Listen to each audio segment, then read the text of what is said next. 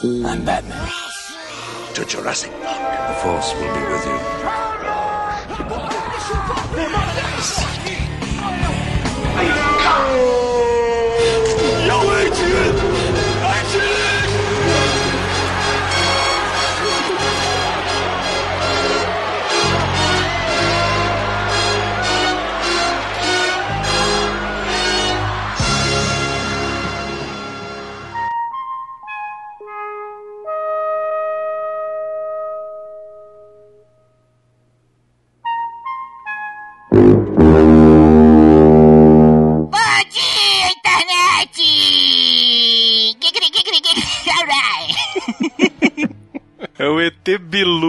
Velho. Você que conhecimento!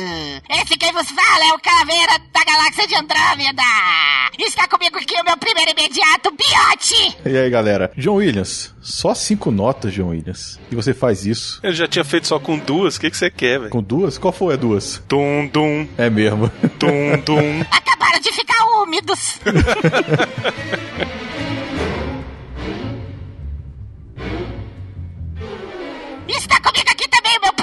Não, o primeiro é o segundo, né? Ele já foi. Então esse agora é o terceiro! O chefe da cozinha, Brunão! Brunão! Fala, Bilu. Eu já tive um contato imediato de primeiro grau. Aí depois ele viu que era tipo a, o espelho. Ele achou que era Blob. Eu não vi baleia, não, cara. Eu vi foi um UFO.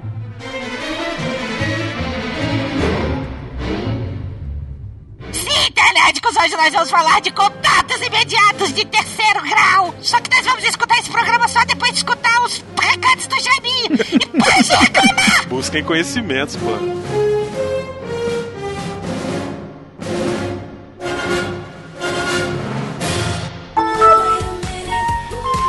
Eu sou o novo carteiro. Eu sou de Tangamanga. Procure. Yes, wait a minute, Mr. Postman.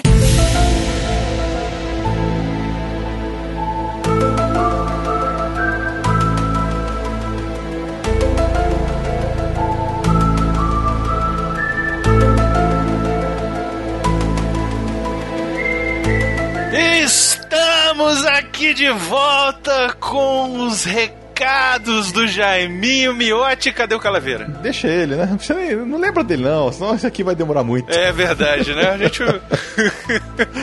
Deixa ele pra lá.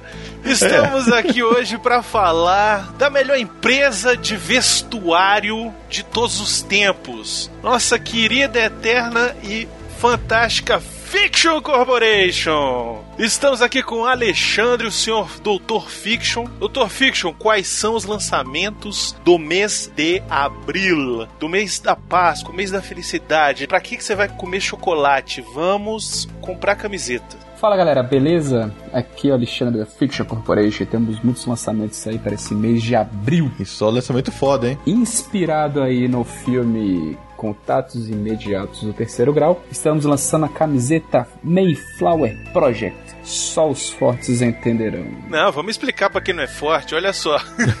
Você assistiu o filme Mayflower Project? É o projeto lá que quem tá desenvolvendo é o personagem do François Truffaut. Tem uma hora lá que ele tá dando uma palestra lá, mostrando lá daqueles indianos lá que apontaram pro céu e não sei o que, estavam cantando e tal, que aparece o logotipo do triângulo que tem tipo uma estrela, é como se fosse uma estrela, né? Um, sei lá, um sol, um negócio, o Mayflower Project. É isso aí. E, pô, sensacional a camiseta, hein? Agora, se o cara é fã do Contatos Imediatos do Terceiro Grau, ele não vai ter só essa opção, né, o nosso querido Alexandre? Não, nós estamos lançando a camiseta Devil's Tower. Eu quero uma, eu quero. Olha, essa aqui nós vamos mandar uma para o nosso querido Richard Dreyfuss.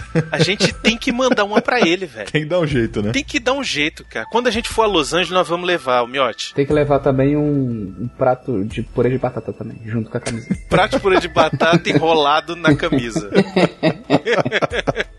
Devil's Tower, excelente, que é a montanha lá que a gente fala aqui no programa. Você vai escutar daqui a pouco, mas é a montanha onde o cara tem aquela visão e fica com aquele negócio e é onde chegam as naves no final e tem todo aquele final bonito, pam pam pam pam, pam e tal. E essa montanha é muito diferente de todas que existem, né? E isso é, é, Porra, é, a, muito foda essa é montanha. a torre do capeta, miote. E essa camisa da montanha é feita pelo Eldis e Paula também. Aí falando em pam pam pam pam pam pam. Ah não, essa é do 2000. Vai ser 2001, caralho.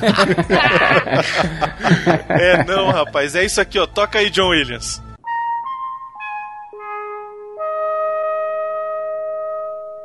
Inspirado aí no Pam Pam Pam Pam, estamos lançando a camiseta do Jurassic Cast do Pam Pam Pam Pam. Eu já tô maluco só em ver essa imagem aqui. Cara, excelente. Pra quem não tá entendendo, é as cinco notas reproduzidas lá no painel dos caras quando se comunicam lá com a nave, cara. Excelente, camiseta simples. Essa camiseta é Entendedores Entenderão. A tradução dessa camiseta é Entendedores Entenderão. Não tem nada escrito. Não tem nada escrito, a camiseta preta, só o, o negócio e, e, e pam, pam, pam, pam, pam, e, e se vira, meu irmão. É isso aí. Agora, cuidado, porque essa, essa camiseta aí, se eu estivesse vestido com ela quando eu tive meu contato imediato primeiro grau, que eu conto nesse programa, é. tinha me levado.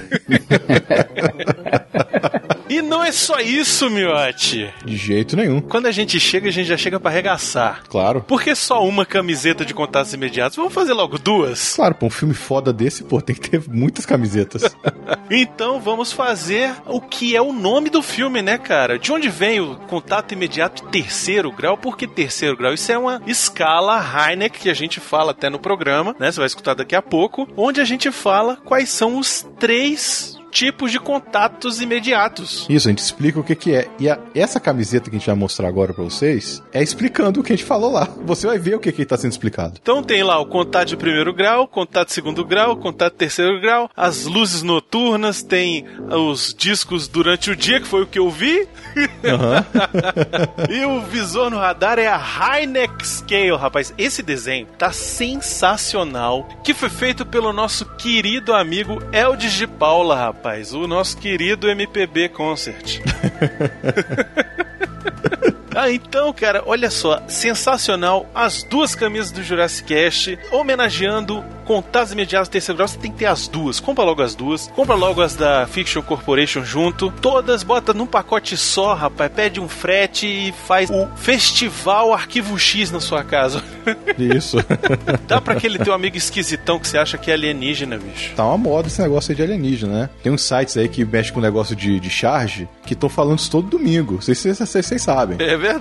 Então, ó, entra no hype você também, compra as camisetas do Jurassic Cast e da Fiction Corporation, beleza?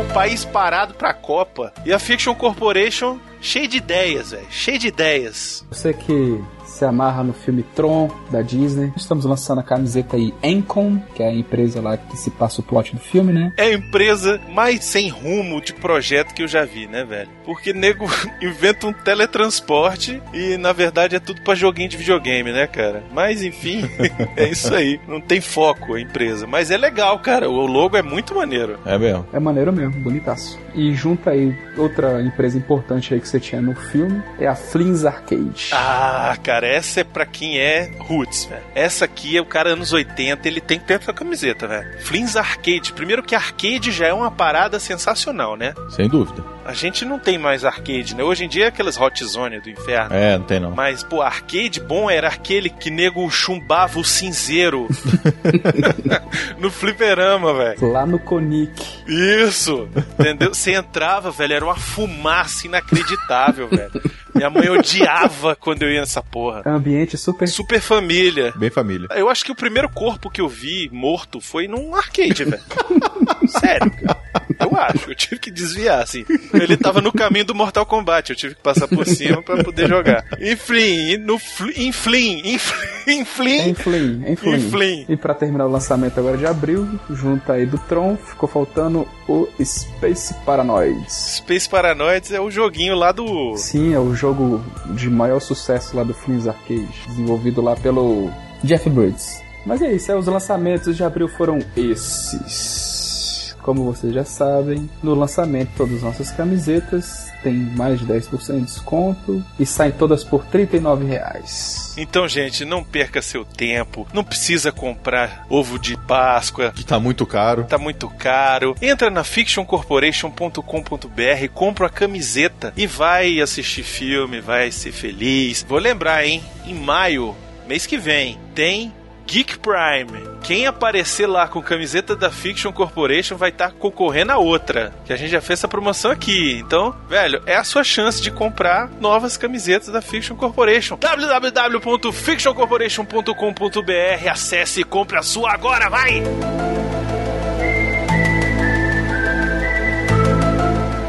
Miote, esse mês ainda temos novas atrações. Já temos uma que já estreou, né? Isso, que é a Quem Quer Ser um Dinossauro. Quem Quer Ser um Dinossauro, um sucesso de audiência. O pessoal tá gostando mesmo. Sucesso viu? de público e sucesso de todo mundo que quer ser dinossauro agora, cara. Porque desde segunda-feira a gente só recebe e-mail. Eu quero ser um dinossauro! Tá, porra, mó galera aí querendo participar também. Então é isso. Se você quer ser um dinossauro, você tem que mandar um e-mail pra jurassicast.gmail.com. No título do e-mail, no, no assunto, você vai colocar Eu quero ser um dinossauro e você vai colocar lá os seus dados de contato no Skype. Lembre-se que pra gente poder chamar você para gravar, a gente vai testar primeiro o áudio. Não é garantido só mandar um e-mail vai participar. Tem uma fila enorme, pelo menos umas 50 pessoas já pediram, pô, né, tem meu? gente pra cacete, pô. Pô, gente pra caramba muita gente. pedindo, então vai demorar um pouco pra você ser chamado, mas mas vai ser, se o som estiver bom. Vai numa loja dessa de computação e tal e compra um microfone headset maneiro. Tem um desses, você vai participar, não vai ter rolo, Deus vai marcar um horário, vai ser lá com o miote e tal, e vai ser sensacional. E temos também, olha aí, rapaz, uma nova atração, miote. Isso, vai ser um programa do Calaveira. Olha aí, rapaz, vamos ter um programa só do Calaveira? Eita, que esse vai ser polêmico. Não vamos falar, não vamos adiantar muita coisa, mas a ideia é que ele se estreie ainda final de abril. Isso, final de abril vai estrear ele. Não é em vídeo, é em áudio mesmo. Não precisa assinar outro feed, não precisa fazer nada. Só continua no mesmo feed, continua prestigiando as nossas atrações que no final do mês vai chegar a atração novinha em folha do Calaveira.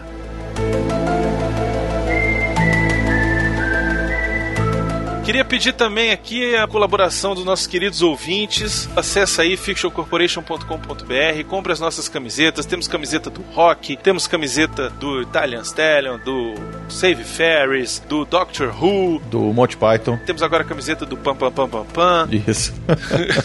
temos a camiseta da logo do Jurassic Cast. Enfim, é camiseta para dar e vender. Você entra lá, camisetas, ó, qualidade excelente, qualidade da Fiction Corporation que você já conhece e o melhor de tudo, o preço da Fiction já é diferenciado. Cara, acessa aí fictioncorporation.com.br. Lá você encontra também as camisetas do Jurassic Cast. E também as nossas canecas, né, meu? Não podemos esquecer, porque na verdade na vida a pessoa precisa ingerir líquido para poder sobreviver. O corpo é feito de 75% de água. Então você tem que beber sua aguinha, tem que beber seu café, o sua vodka, esquecer dos problemas do trabalho, tomar, encher o caneco. E a gente tem caneca que vende aonde, Miote? Na Demet Magic Box. TheMagicBox.com.br, a loja de canecas da internet. Nós temos lá um conjunto de canecas maravilhosas para você. Tem a caneca mágica que muda de cor, ela é preta, é branca e, e o escambau. Aparece o fantasma, sai o fantasma e tudo. Tem caneca com a logo do Jurassic Cast, tem caneca do DeLorean Nebelina. Tem a do Rock Balboa. Duas canecas do Rock Balboa. Quatro canecas inspiradas no Monty Python. Velho, ó, não tem desculpa para não comprar caneca do Jurassic Cast, porque tem pra vários gostos, para todos os gostos. Então acessa lá themagicbox.com.br, o link tá aí no post e compra sua caneca do Jurassic Cast.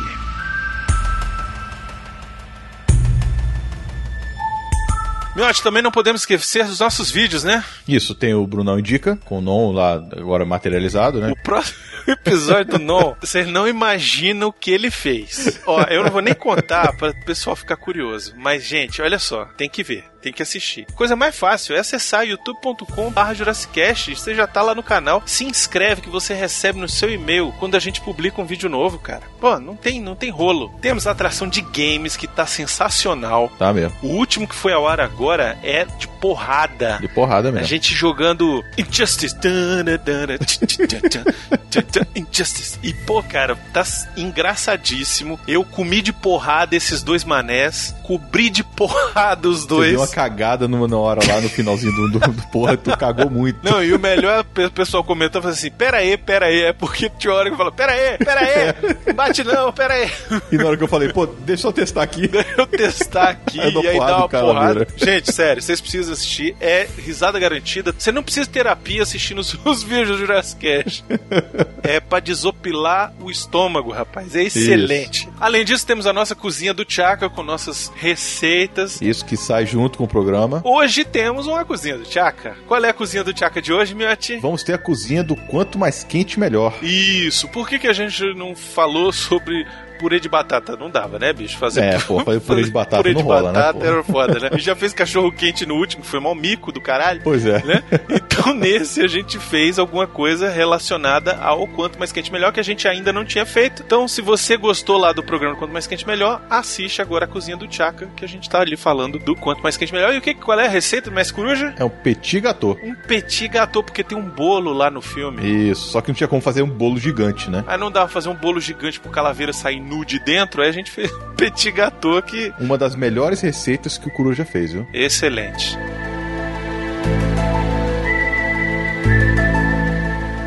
É isso, Miotti, vambora pro programa, já estamos aí Vamos, chega, né? correndo, chega, né? Chega de recados. Redes sociais, Miotti. facebook.com.br Jurassicast, twitter.com.br Jurassicast ou arroba Jurassicast. filmou.com.br Jurassicast. E o nosso e-mail de novo, jurassicast.gmail.com. Mandem seus e-mails, suas mensagens, deixem comentários pra gente poder ler, a gente dá retorno pra vocês. Não se esqueçam, galera de Brasília e galera do Brasil, Geek Prime tá chegando, vai ser em maio, 25 de maio. Isso, tá? 25 e 26. É o dia da toalha, 25 e 26 de maio. Já saiu a programação. Link tá no post pra comunidade lá do Geek Prime. E, velho, olha, vai ser um festival pra nerd e geek nenhum botar defeito. Porra, vem muita gente. Vem gente pra cacete e tá sensacional, velho. Tá sensacional. E o melhor de todos, o Jurassic vai estar lá fazendo suas badernas, apresentando e vamos abrir o palco e vai ser uma loucura, rapaz. Velho, eu vou imitar o Sérgio Malandro quando entrar. ha! Yeah, yeah! Glu, glu! Salzinho fufu! Chamar o Jason.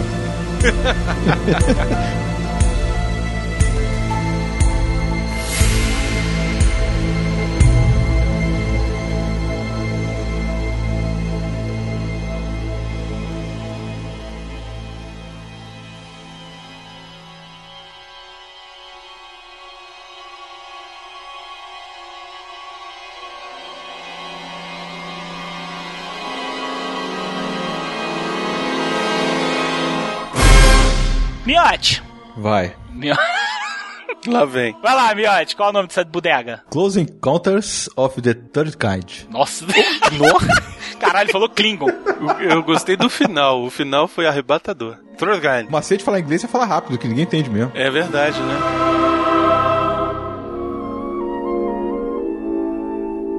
Filmaço de 1977, dirigido por ninguém menos que Steven Spielberg. Sim, você que está ouvindo isso, pasme, Spielberg já foi um ótimo diretor de cinema. Cara, era o que eu tava comentando quando eu tava assistindo o filme. Puta, velho, que pena que o Spielberg não faz mais filmes como esse, cara. Porque é um filmaço, cara. Do começo ao fim você fica preso na cadeira, velho. Eu acho que o último grande filme do Spielberg foi O Resgate do Soldado Ryan, que eu consigo me lembrar. De lá pra cá ele fez filmes muito menores e nunca mais ele fez um filme como Contatos Imediatos. Depois ele fez Inteligência Artificial, que é é, mais ou menos. Final mata. Mas o Minority Report eu adoro, pô. É, mas são filmes que, se você compara Minority Report com Contatos Imediatos, Ah, não, com certeza, pô, não é? é isso que eu tô falando. A verdade é que é o seguinte, o Spielberg ele tá com a burra cheia de dinheiro pra umas 20 encarnações dele, entendeu? Ele não tem mais por que ficar dirigindo, porque dá um trabalho monstro. E o negócio só produz. A atual produção que todo mundo, muita gente assiste, todo mundo, todo mundo não, mas muita,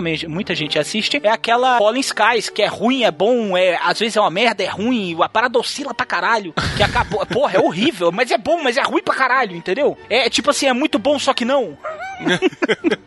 É muito estranho aquela série. Ele é o produtor executivo. Você vê que tem dedo dele ali, porque tem ET bonzinho, tem ET Bilu, busca conhecimento, essa coisa toda, sacou? É, umas coisas muito boas aí que o Spielberg produziu recentemente, assim, né? Nem tão recentemente assim, que eu curto bastante. The Pacific, né? Que tem o dedo dele. E o Band of Brothers, que é excelente também, né? Mas eu concordo com vocês em gênero, número, grau, cara. Contatos Imediatos de Terceiro Grau é um dos melhores filmes dele. É, cara, eu acho que tá junto com, com Tubarão. É um dos melhores filmes da história, cara. É, concordo, concordo. E escritor do filme também. Se ele é roteirista também.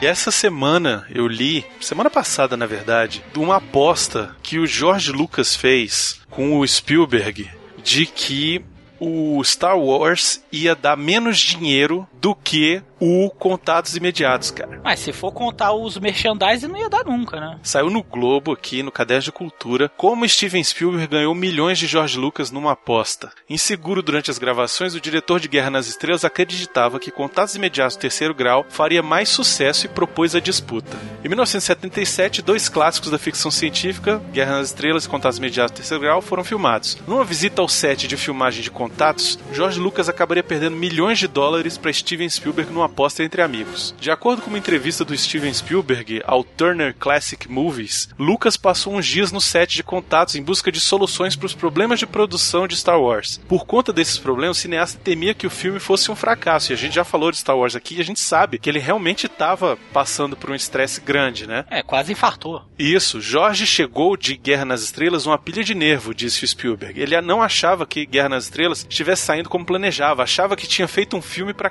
crianças. Olha aí. E depois ele fez, né? Mas enfim. Após alguns dias no impressionante set de filmagem de contatos em Mobile, Alabama, George Lucas concluiu que o filme de Spielberg faria muito mais sucesso que o dele. Ele tinha tanta certeza disso que fez uma aposta com o criador de ET. Eu troco porcentagens com você. Quer trocar porcentagem? Eu te dou 2,5% de Guerra nas Estrelas se você me der 2,5% de contatos imediatos, disse Lucas a Spielberg. E o Spielberg concordou. Contatos imediatos terceiro grau foi um grande sucesso, o maior da carreira de Spielberg até aquele ano, 303 milhões de dólares na bilheteria. Mas Guerra nas Estrelas, é claro, se tornou um dos maiores fenômenos culturais do século XX, fazendo 460 milhões apenas nos Estados Unidos. Ajustado pela inflação, esse valor chegaria hoje a 1 bilhão e 400 milhões de dólares. A gente não aposta 5 real, né? Os caras os cara fazem uma aposta de 100 milhões. Pelas contas da Business Insider, isso significa que o filme de Lucas teria rendido 40 milhões de dólares pro Spielberg. Aí o Spielberg falou: A Imediatos foi um sucesso discreto, enquanto Guerra nas Estrelas tornou um fenômeno. Claro que eu fiquei feliz de ser o beneficiário da pequena porcentagem daquele filme, pelo qual recebo dinheiro até hoje. Muito bacana, o link tá aí no post para quem quiser dar uma olhada na matéria. Que raiva dele que eu tive agora. Não é, velho?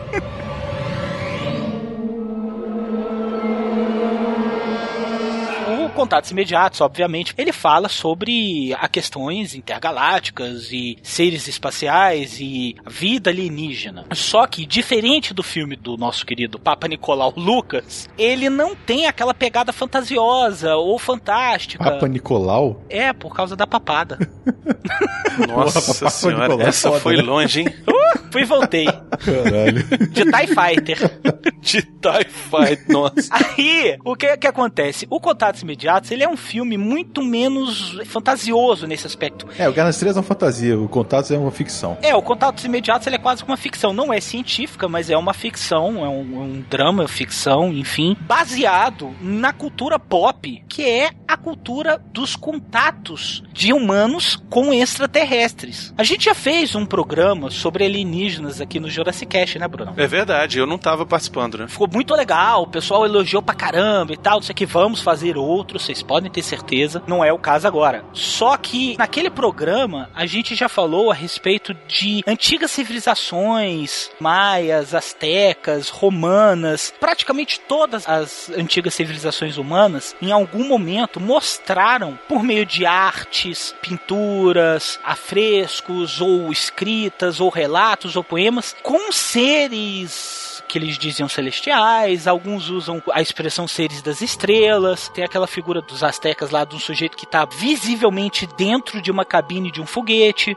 Vindo para o nosso mundo contemporâneo, também tem muita coisa e muito é, essa cultura a respeito de alienígenas, a respeito de seres de outra dimensão, de outro planeta, ela tá mais forte do que nunca. Alguns momentos na história nós tivemos, como por exemplo, a queda do suposto OVNI em Roswell, que praticamente deu status dos alienígenas de popstars no mundo. Sim, a área 51 tá aí, né? Tem a lenda da área 51. A gente pode perceber que isso é uma cultura que sempre teve dentro da história da humanidade. Apesar da humanidade só ter nomi nominado OVNI mais pra frente. Foi em 1947, né? Um piloto americano chamado Arnold, que avistou um objeto no céu e deu esse nome. Isso, exatamente. Ele estava voando de uma região para outra para os Estados Unidos e ele usou esse termo. Olha, eu tô vendo um, um UFO, né? E aí a torre conseguiu ver no radar, falou, realmente tá aparecendo aqui no radar. Só que o que que acontece? Nada. Ninguém sabia o que que era, ninguém sabia para onde foi, ninguém sabe se é o avião da Malásia, ninguém sabe de porra nenhuma. Aí a imprensa caiu matando, porque a imprensa nem adora esse tipo de coisa, né? A imprensa caiu matando e o termo OVNI foi agregado à cultura humana e, cara, e hoje nós temos esse fenômeno mundial. É verdade. E OVNI é objeto voador não identificado. Em inglês é UFO, Unidentified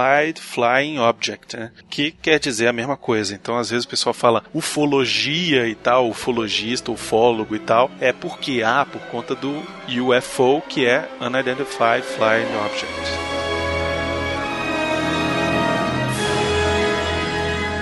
Na Segunda Guerra Mundial já existiam relatos, e um dos mais famosos é- são os Foo Fighters, né, Brunão? Isso, Foo Fighters o que que é? É a banda do Dave Grohl, que, porra, começou depois que o Nirvana acabou, né? O babaca lá do Kurt Cobain deu um tiro na cabeça. Cara, é porque eu não faço aposta, velho, mas eu tinha certeza, certeza que você ia fazer essa piadinha. Mas essa certeza, eu falei, velho, na hora que eu botei Foo Fighter, que inclusive se escreve da mesma forma. Isso. Velho, eu falei, velho, o Brunão vai com certeza. Eu só tava aqui parando, regozijando. Falei, caralho, tipo, levantei a mão pra cima assim, eu falei, caralho, acertei, velho. Só essa é tetra.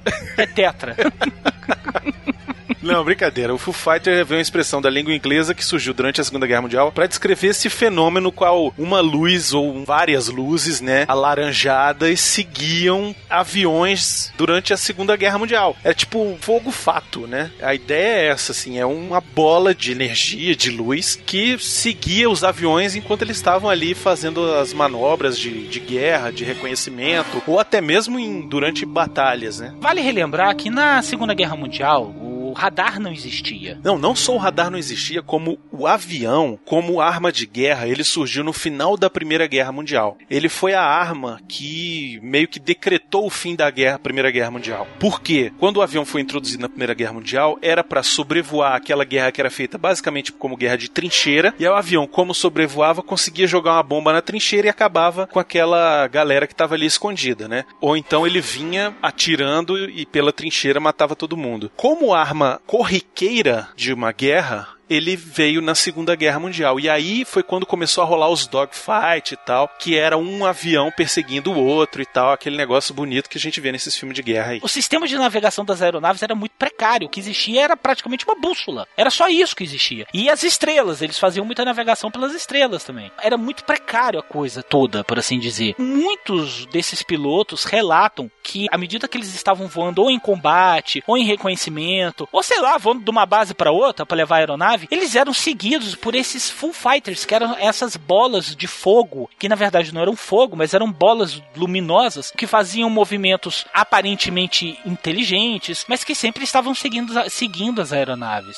A explicação que se deu dos governos e dos cientistas e tal é que aquilo ali é um fenômeno atmosférico elétrico. Eu vou falar para vocês que. Eu não acredito. Pois é, a gente vive num país que tem a maior incidência de raios elétricos do mundo. Eu nunca vi uma bola de energia andando por aqui. Eu também não. Tá? E, inclusive teve uma lá em São Paulo, alguns anos atrás. Vocês lembram disso? Um Full Fighter lá em São Paulo. Eu lembro dessa história. Um outro exemplo que também ficou muito famoso, e aí nós entramos já no início da era moderna do estudo da ufologia, por assim dizer, são as famosas áreas de avistamento. Nós aqui no Brasil nós temos várias. Perto de Brasília, a gente tem o Alto Paraíso, né, meu? Alto Paraíso. isso, Alto Paraíso. Pois é, mas aí, aí já a coisa já é esculhambada, porque Alto Paraíso também é polo de maconha. A gente tem, porra, vários relatos de pessoas que moram no campo, moram em locais ermos, isolados, que também sempre falam dessa questão de avistamentos, de OVNIs, de seres diferentes, que têm uma aparência diferente da humana. E um dos locais, fora do Brasil, obviamente, um dos locais mais famosos, nós temos dois locais de avistamentos mais famosos, não avistamento, mas locais de. são locais assim, de grande mistério. A gente tem o Triângulo das Bermudas, que só o nome já é uma coisa muito louca. É muito maneiro, né? Não é, velho? É. Eu sempre quis visitar o Triângulo das Bermudas. Mas você já visitou? Não, é, assim, né? Não sei. Porque quando você vai pra Disney, você passa por cima do Triângulo do- das, das Bermudas. Rola um cagaço forte. Exatamente.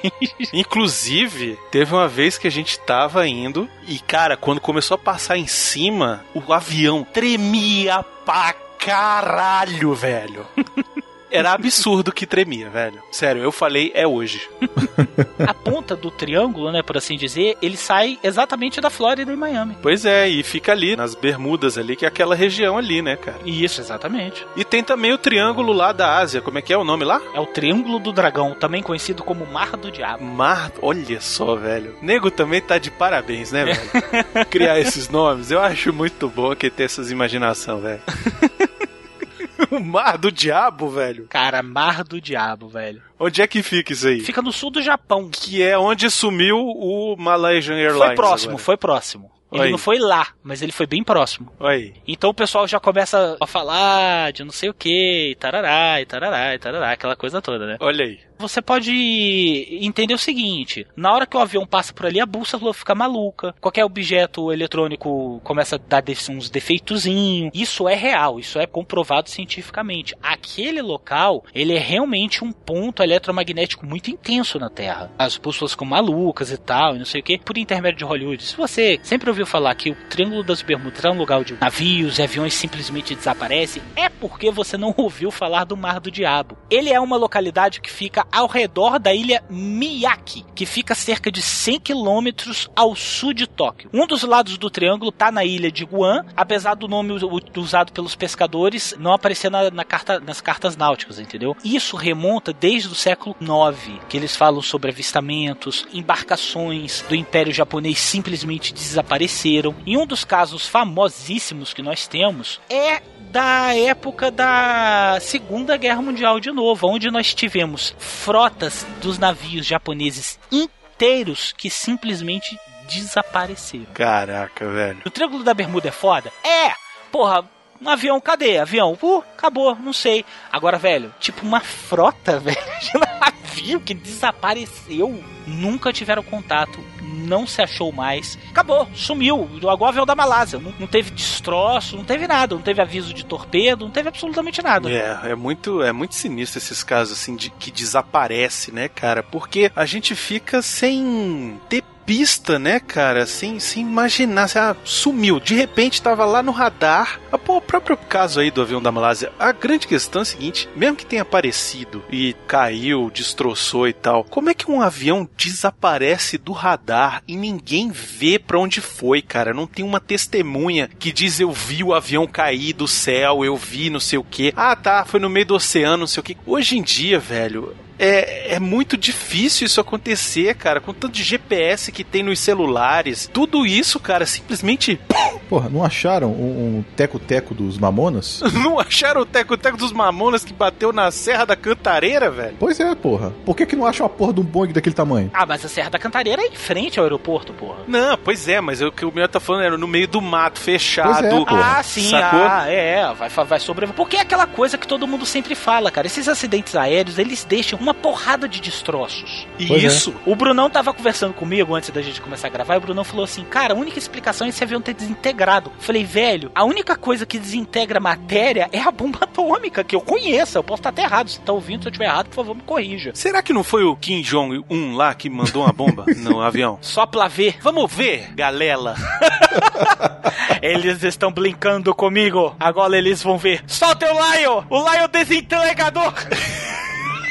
Solta o laio desintegrador e aí jogou o laio e aí desintegrou e agora tá todo mundo assim, "Ah, cadê o avião, cadê o avião? E ele tá assim, eu sei onde tá. Gente, a gente tá brincando com essa situação, a gente sabe que, enfim, foi uma tragédia, né? Nossa, As pessoas de morreram Deus. e tal. Ou não, né? Digamos que tenha Desapareceram, sido, né? Tá desapareceram, desaparecido, tem famílias aí sofrendo por conta disso. Não é uma coisa pra gente ficar brincando. Inclusive, a própria imprensa tem tentado não dar tanto mais, tanto destaque, né? Deu muito no começo quando desapareceu, mas agora tem ficado meio quieto, porque, porra, é uma situação delicadíssima, né, porra? Sumiram 260 pessoas no mundo, caralho, de uma vez, assim, em 5 minutos. 260 pessoas, gente pra caceta. É gente pra caceta. é de ficar com o cu na mão, velho. Então a gente tá aqui brincando, falando da situação, mas a gente escolheu falar do Contatos Imediatos porque ele trata exatamente disso, cara.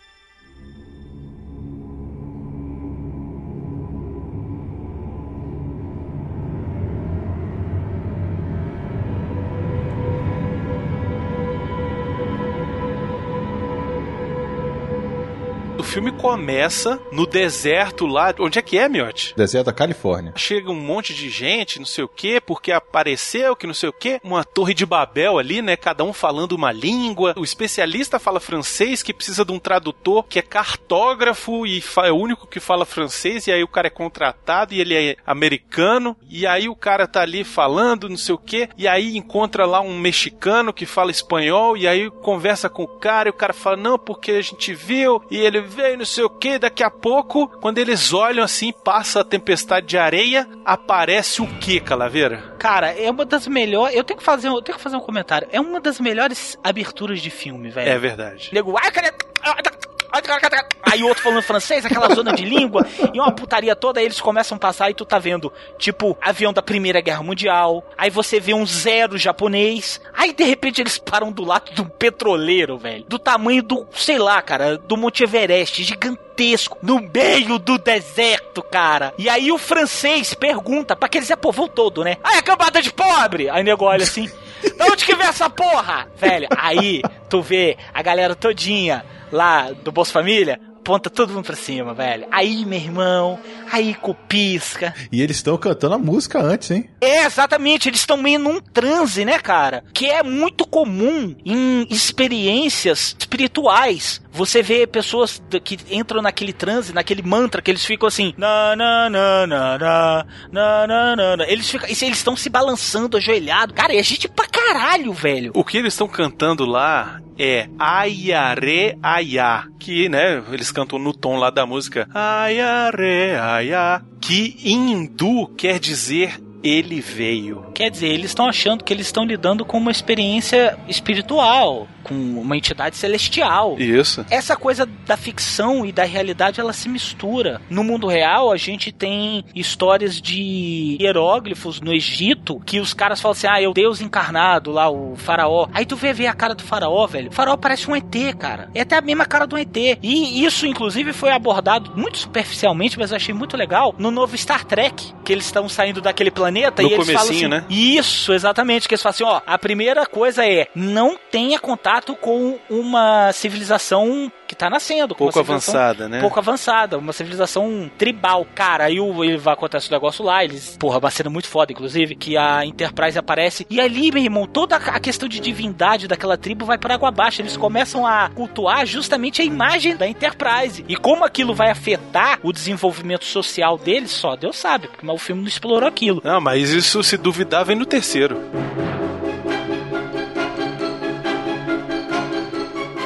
Tudo isso que a gente tá falando é pra mostrar pra vocês a correlação que o Spielberg, na hora de construir o filme, ele não pegou na cabeça dele. Não, foi não. Essa questão do Triângulo da Bermuda, do Triângulo do Dragão, o Triângulo do Dragão ele já registrou mais de 1.500 desaparecimentos. Puta merda. Pa- Partindo do- da Segunda Guerra Mundial, que é quando ele começou a catalogar. Desde aquela época até os dias atuais já desapareceu mais de 1.500 embarcações, aviões, qualquer tipo de coisa da civilização humana. E o filme ele traz justamente aquela civilização devolvendo esses objetos e devolvendo esses veículos, né, cara? Isso que é muito legal, né, velho? Que ele faz essa ponte perfeita entre a realidade que nós vivemos e entre a fantasia. E de uma forma muito bem feita. que é melhor ainda, porque não fica uma coisa forçada, não fica uma coisa piegas também, ele não é piegas em momento nenhum, não fica melodramático também. Ele simplesmente mostra aquilo. Exatamente.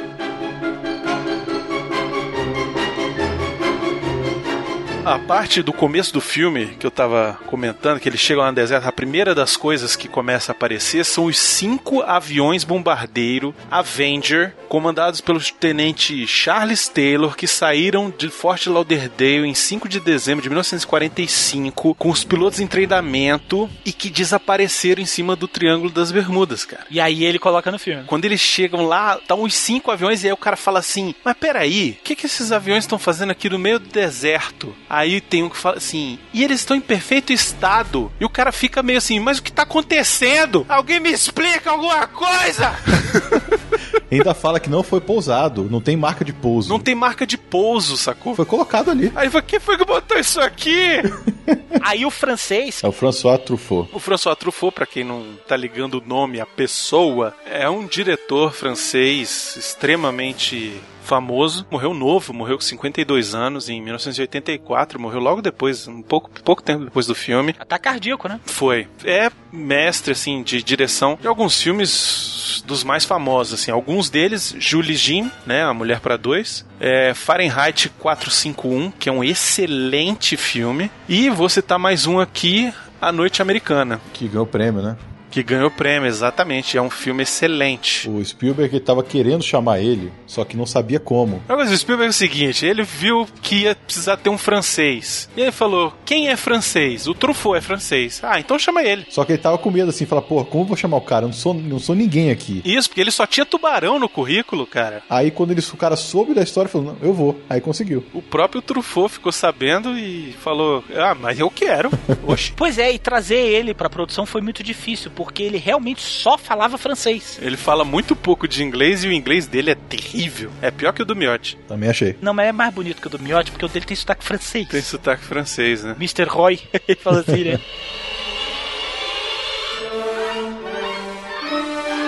Quando ele tava fazendo o casting, ele perguntou pro Bob Balaban, que é o tradutor no filme, que ele interpreta o David Longley. O Spielberg virou pra ele e falou assim: E aí, tu vai precisar falar francês pra cacete, como é que tá seu francês? Aí ele virou na entrevista e falou assim: Cara, a gente quando é ator, a gente faz qualquer coisa pro papel. Se ele falar que eu pulo de avião, eu pulo de avião. Se ele falar que eu cavalgo um elefante, eu cavalgo um elefante. Eu falei francês por meia hora no ensino médio. Aí falou: Véi, tá de boa. Ah, então fala alguma coisa aí. Aí ele falou, tipo assim, uma frase tipo The Books on the Table. Aí o Spielberg, não, tranquilo. E aí ele teve que trabalhar com o François Truffaut. E, cara, muitas vezes eles não se entendiam, mas por fim acabou dando tudo muito certo, né? Porque eu vou falar para vocês que eu não gosto do Bob Balaban. Eu acho ele um, um pé no saco, cara. Eu achei um ator chato pra caralho. Pra quem não tá ligando o nome à pessoa, ele é o crítico daquele filme do M. Night Shyamalan, aquele chato lá, da menina lá. Ele fez o. acabou de fazer o Caçador de Obras-Primas. Ele tá no cinema ainda com Caçador de Obras-Primas, exatamente. O papel dele é muito legal no filme, porque ele faz justamente a questão da tradução não só pro francês, mas ele é o tradutor da gente, do telespectador que tá assistindo o É filme. verdade. Ele traduz as coisas que estão acontecendo pra gente. E isso é uma linguagem de cinematográfica muito inteligente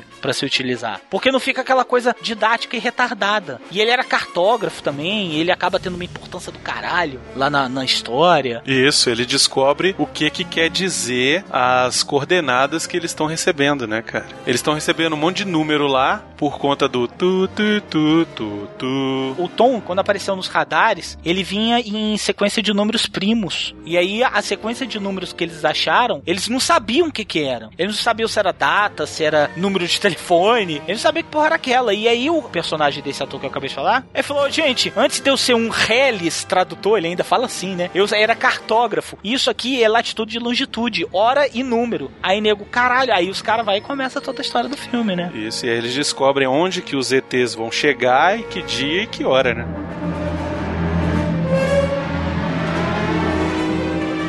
Só de curiosidade, internet, trazer mais um caso pra vocês aqui do Star Ariel, que foi o primeiro desaparecimento de aeronave no Triângulo das Bermudas já registrado. Era um Tudor 4. Ele decolou no dia 17 de janeiro de 49 com 7 tripulantes e 13 passageiros, com destino à Jamaica. E ele nunca mais foi visto. O capitão McPhee, ele relatou no dia do acidente que estava tendo problema com o avião. Depois ele entrou em comunicação de novo, desesperado, falando que estava com problema no motor do avião, na comunicação do avião, e ia mudar de canal. Não conseguiram mais contato com ele. E simplesmente 60 aeronaves e 13 mil homens saíram em busca da aeronave e ninguém encontrou nem um cotonete no, no mar. Nem um alfinete. nem um alfinete no mar. Caraca, velho. Porque o filme, é- ele é todo isso. É, o Spielberg se baseou em tudo isso aí. Exatamente, ele é todo construído em cima dessas histórias, desses desaparecimentos, dessa temática que existe. Porra, se é OVNI não é, se é Alien não é. A questão, inclusive, da abdução de pessoas, porque eles também devolvem pessoas no final do filme, não é só os objetos. Primeiro eles devolvem os objetos, né? Depois eles acabam devolvendo as pessoas. E aí você vê toda aquela questão da relatividade de Einstein que foi aplicado, que o tempo é inversamente proporcional à, à velocidade, uma coisa assim. Ou nem sei também, né, gente? Cara, é tanta coisa que a minha cabeça fica um pouco confusa. Inclusive, eles falam nessa parte do Einstein. ó, Fala, fala, porra, Einstein tinha razão, ele falou, Pô, Einstein era um aquela, deles. aquela, aquela frase é muito boa. é, provavelmente ele era um deles. É.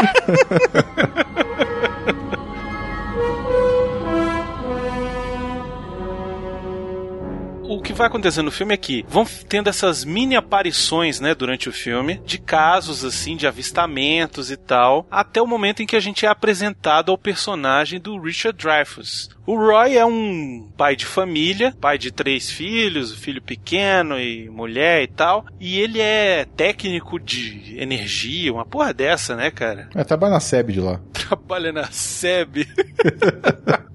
Ai, caraca, velho. Trabalha na SEB foi ótimo. Enfim, ele trabalha na SEB e ele tá lá um dia e aí de repente recebe uma ligação No cu da madrugada. no cu da madrugada, lá os filhos dele assistindo os Dez Mandamentos, que inclusive tem muito a ver com a mensagem do próprio filme, né? O Spielberg, ele, ele gosta de fazer essas porra, né? De botar um signo dentro que significa a mesma história que ele tá contando, porque a história é o quê? A história desse cara que recebe uma visita de um ser superior, chame ele de alienígena, chame de Deus, chame do que quiser, e ele se sente atraído até a montanha. Olha aí, o Moisés vai ao Monte Sinai receber os Dez Mandamentos, e o Neri vai ao Monte do Demônio lá pra ser abduzido, e lá ele encontra Deus. Então é mais ou menos a mesma história, é o mesmo paralelo, sacou? E o Spielberg gosta de fazer isso, de traçar isso. Enfim, o Neri tá lá com aquela família desajustada pra caralho, o moleque entra Porra. no berço da irmã, filha da puta, que moleque desgraçado. Cara, é uma família normal, velho. Não. Aquilo ali foi muito Não, legal. Aquele moleque é desgraçado, velho. Aquele desgraçado, aquele pentelho. Filho do meio. Ele sobe, entra dentro do berço da irmãzinha pequena, pega a boneca da irmã e começa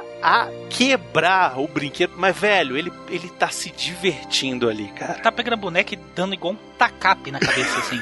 Isso. É muito agressivo. Aquilo ali é o tipo de comportamento que você vê que tá tendo problema em casa, cara. Isso, e o pai tá cagando gigante. A mãe tá nem aí, velho. O moleque tá destruindo a casa e os moleques tão, e os pais tão falando de, sei lá, de assistir De Pinóquio, assistir velho. no cinema. O mais velho que quer saber o negócio lá do estudo dele, né? E o pai tá pouco se fudendo. E o pai fala assim: fração, eu já estudei essa merda, se vira aí, moleque. Eu me formei pra não precisar estudar, mas isso, você que se vire agora. Eu acho que tá certo, tem que ser isso mesmo. E isso, isso é uma coisa muito curiosa, sabia, gente? Porque assim, o Spielberg, quando fez esse filme, ele era muito novo. Isso, ele não era casado, não tinha filho. E ele também é o roteirista. E ele também, e como eu disse, ele era muito novo. Então, assim, todos aqueles dogmas que ele carregou, tipo a família em primeiro lugar, aquela coisa do daquele maniqueísmo chatinho que desculpa quem gosta, mas eu acho um pouco chato, porque as coisas não são assim causa e efeito, entendeu? Não é preto no branco. A- As relações humanas elas são muito cinzas. E o Spielberg ele sempre tem, ele tem sempre a mania de querer poetizar as relações humanas, que a gente sabe que no final das contas não são assim. Nessa época ele ainda não tinha essa característica da Isso. escrita dele nos filmes Exato. dele. Tanto que o Roy caga outros pra família dele. A família dele, ele perde a família dele por causa da experiência que aconteceu. Sim, ele entra no disco voador e vai embora, velho. Pai de família com três filhos e a mulher. A mulher não trabalhava. A mulher abandona ele e ele, foda-se, eu quero saber da montanha. Tudo bem, ali eu entendo, ah, o cara tá obcecado e tal, não sei o que. Quando chegar lá na montanha, ok, beleza, é isso. Mas não, se Maomé não vai à montanha, a montanha vai a Maomé, etc, etc. Ele vai, ele entra, ele quer saber, quer buscar e tal. E assim, é, é muito louco isso, né? Mas sem isso não teria filme, cara. Se esse personagem não fosse assim, a história acabava no helicóptero.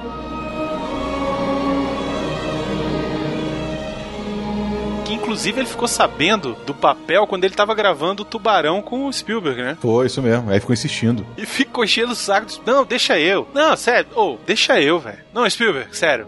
Spielberg, deixa eu, velho. Porra, vai ser foda. Eu espero, não, cara, vamos fazer o cast, a gente tem que testar os atores. Sabe o que, que seria bom nesse filme? Quem? Eu. gente, não é sacanagem, ele ficou fazendo. Porque tinha outro argumento. E eu vou falar pra vocês, gente. É um dos melhores papéis do Richard Dreyfuss, na minha opinião. Ah, É, sim, é. Pra mim, certeza. o único que dá pra suportar ele é esse e o dele como o psicólogo lá no What About Bob. Aquele que do fantasma lá, meu, acho que ele morre, que ele é Além da. Eternidade. Além da eternidade também é legal. Ah, eu gosto dele também, sabe qual outro filme? Um filme lindo, chama... Mr. Holland, o Adorar Professor? Isso, Mr. Holland, adoro professor. Esse filme é lindo. Esse filme é bonito. Eu gosto você- desse o que filme. você tá falando do Richard Dreyfuss, porra? É porque ele é chato pra caralho. Não, o personagem, não ele. Não, ele é chato. Todo mundo diz que ele é chato, cara. É, foi, foi tão chato que conseguiu o papel. É, todo mundo fala que ele é chato pra cacete, velho, na hora de gravar, que ele fica reclamando. Inclusive é por isso que ele, os papéis dele têm minguado tanto, porque nego não aguenta ele, cara. É, o último filme dele, assim, que apareceu mais, que ele apareceu, foi o Red, Aposentado Perigoso, o primeiro. Cara, eu acho o único filme dele que é realmente insuportável, não é, mas não é por causa dele, é porque o filme é ridiculamente chato. É o American Graffiti, que é chato pra caralho esse filme. Puta que pariu, o maldito George Lucas. Maldito George Lucas só fez Star Wars, né, velho? Ele não fez, velho. Ele só virou e falou assim, cara, bota aí duas espadas brilhando e o resto do mundo. Caiu, né, velho? Porra, vai tomar no cu, ganhar dinheiro assim até eu. Caralho.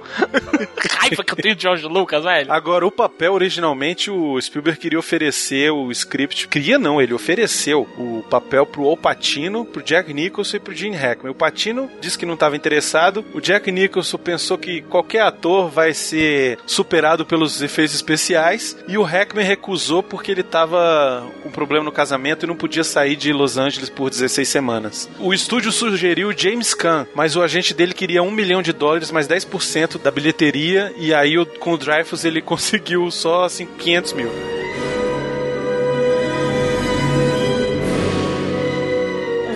Com os Niri, ele começa assim, porque a gente primeiro é apresentado aqueles fenômenos absurdos daqueles objetos que são deixados no deserto, e de repente tem tipo um, um apagão geral lá na cidade onde ele mora, né? E os caras falam, ó, o poste caiu. Ele, porra, caiu como? Ah, caiu. Vai lá procurar onde é, porque ninguém nem sabe onde foi. É, e a gente já começa a desconfiar, né? A gente, porra, caiu um poste? Que merda é essa? Aí, mas não bateu alguma coisa? Teve acidente? O cara não, não teve nada. Pô, mas não é possível. E aí ele vai ter que correr atrás e tudo, que é no momento em que acontece o fenômeno inexplicável que acontece com ele, que o carro dele flutua e dá uma rebimboca lá e todo mundo flutua lá, dentro, tudo dentro do carro dele flutua, numa cena absurdamente bem feita e de uma simplicidade terrível, gente. É muito maneiro, cara. É muito. Sabe como é que foi feita aquela cena, né? Girar o carro, né? Exatamente. Simples assim. Mantém a câmera fixa e gira o carro. Exatamente, foi assim que fizeram. E tudo dentro do carro começa a se balançar, cara. E, cara, é uma cena impressionante. Né? Muito bem feita, cara. E, e com simples, né, cara? Sim, sim, simplérrimos. É por isso que eu digo, cara, não precisa efeito especial muito exacerbado e, e absurdo pra você contar uma boa história, cara. É, na verdade verdadeira, esse filme sofre um pouco com a falta de tecnologia da época, né? É, o próprio Spielberg falou que ele queria fazer muito mais coisas, só que não pôde. Ele queria filmar dentro da nave. Mas ele fez depois, né, quando relançou, né, o filme. Não, mas não tem nada, porra. É só o Neo É, o cara olhando. passeando dentro da é, nave. Não, não é nem passeando. É ele parado olhando pra cima e aquele mundaréu de luz. E você vê, tipo, um, um monte de silhuetazinha olhando pra ele assim, entendeu?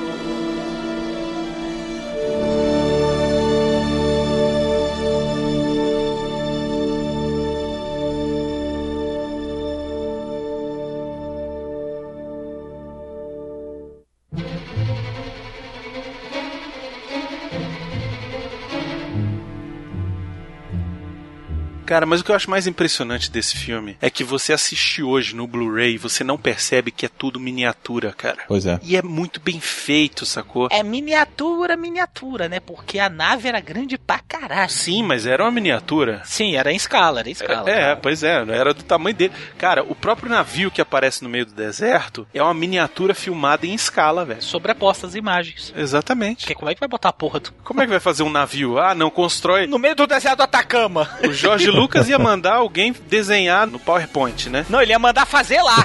Ele falou, traz o navio e calha aí. Aí, nego, porra, Jorge, ele, ai meu coração, ai meu coração.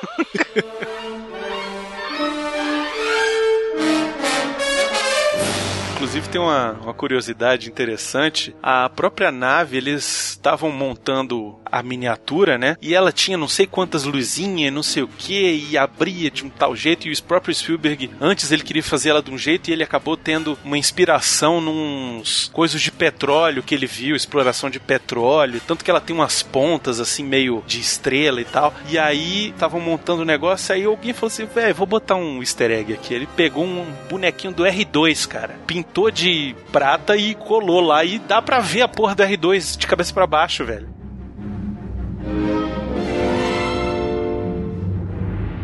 E aí, enfim, o cara tem essa experiência ali, tá no carro, tem a experiência de ser meio que levitado pelo, pela coisa. E o Spielberg, ele, ele é sensacional, porque você tá acompanhando o cara dentro do carro e tá tudo apagado, né? E aí o cara para num lugar e aí vem um carro atrás e você tá vendo o close dele e atrás você vê só as luzes do carro chegando. E aí você vê as luzes do carro chegando e aí ele faz assim sinal pro cara passar, o cara passa pelo lado, dá uma xingada nele, o seu imbecil sai do meio da rua e pronto. Mas na frente o cara tá, ainda tá perdido, ele para de novo o carro na frente de um cruzamento de trem, da linha do trem, e daqui a pouco você tá vendo ele e lá atrás vem duas luzinhas de novo. Aí você fala, ih, lá vem outro cara querer passar. E aí, cara, ele faz assim, não, passa pra luz.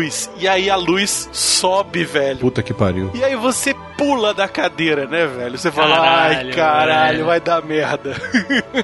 Essa coisa de, de ser levitado, de ser abduzido e tudo, ele fez construindo de relatos, de casos de pessoas que sofreram supostamente abdução por esses seres intergalácticos e tal. Um dos mais famosos que nós temos é o caso do Travis Walton, que é aquele caipira que ficou três dias desaparecido. Aí acharam que os amigos dele tinham matado ele, os amigos dele falavam que ele tinha sido levado por um disco voador. Três dias depois o cara apareceu desidratado, quase morto, todo machucado, cheio de ferida de estranha no corpo. É sinistro. Ninguém sabia que porra nenhuma tinha acontecido. Fizeram uma sessão de hipnose do cara e o cara relatou tintim por tintim que ele tinha sido abduzido, que ele passou uma semana ou um mês dentro de uma nave espacial de alienígenas que fizeram todo tipo de experiência com ele, colheram material e foi sonda anal. E não é sacanagem, fizeram esse tipo de coisa no meio dele também. Pra você que fi- que ficou curioso, tem um filme Fire in the Sky. Isso, fogo no céu. Exatamente, filme de 93 dirigido por Robert Lieberman. É um romance, né? Um, é um drama, por assim dizer, é um romanceado, mas vale pela questão da ficção. É legal. Esse filme é sinistro. É, dá mais medo do que bom, né? O filme, Isso.